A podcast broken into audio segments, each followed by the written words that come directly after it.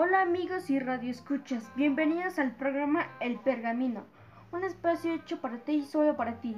Hoy 27 de octubre del 2020 hablaremos de la civilización egipcia.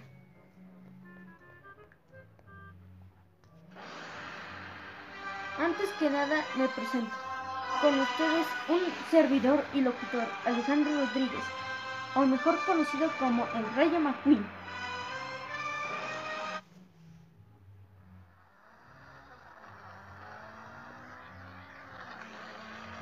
Comencemos.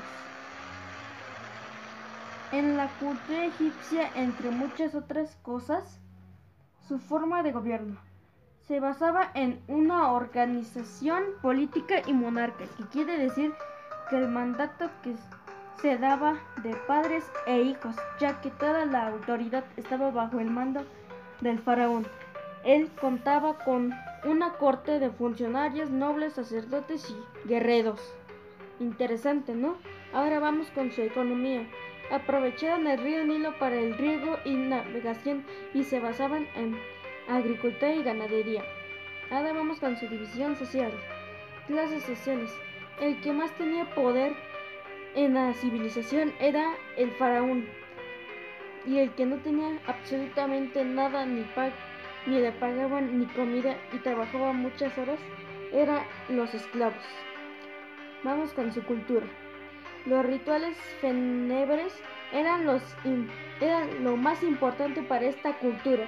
Construyeron grandes pirámides, desarrollaron nuevas técnicas para momificar y conservar los cuerpos de los faraones fallecidos en lujosos sarcófagos.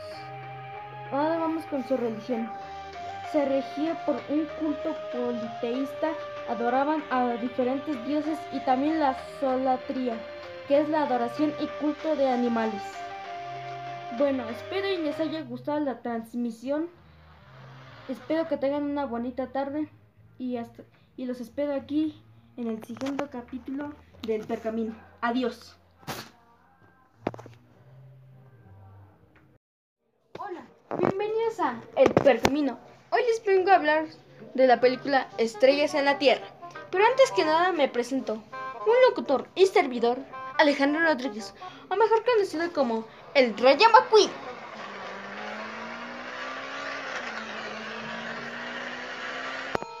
Bueno, comencemos. La película nos habla de un niño llamado Ishan, que tiene una enfermedad llamada dislexia.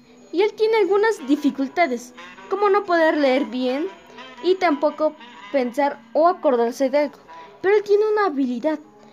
Y esa habilidad es poder pintar o dibujar muy bien. A manera, y es muy impactante sus dibujos. Pero varias personas lo tratan mal. Y entre ellas son sus compañeros, sus maestros y su papá.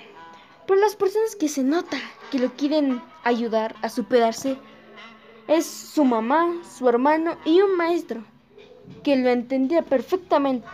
Porque, adivinen qué, así es, el maestro también tenía dislexia. Su, su mismo, él mismo tuvo que pasar por lo mismo, ya que el maestro tenía igual esas mismas dificultades. Pero el maestro le dio confianza y le enseñó a escribir, a mejorar su lectura e incluso igual a mejorar sus dibujos. Tiempo después, el maestro organiza un concurso de pintura. No había, no había categorías. Se trataba de un concurso de pintura. Y en este concurso participaban los maestros, los, el director, los alumnos y los maestros. Y, el, y adivinen qué creen. ¿Sí? ¿Qué creen? ¿Saben qué? El niño Ishan ganó. Después de que el concurso terminó, sus padres vinieron por él para pasar las vacaciones. El niño Ishan estaba triste porque ya no iba a ver a su maestro que le dio confianza y le enseñó muchas cosas. Pero al final, el maestro le dice que no pasa nada, que cuando regrese, él va a estar para él. con esto concluimos la programación de hoy.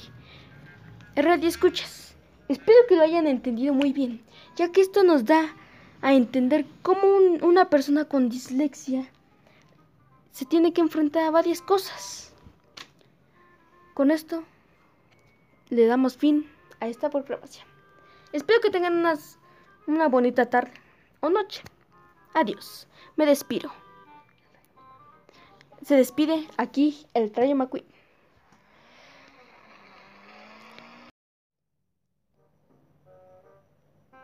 Hola, bienvenidos al Pergamino.